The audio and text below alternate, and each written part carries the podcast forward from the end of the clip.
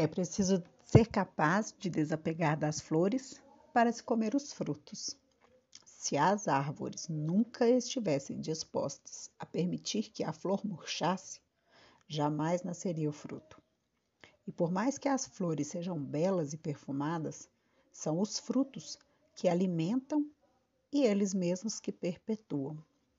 O tempo florido é lindo, mas o tempo frutificado é que é necessário.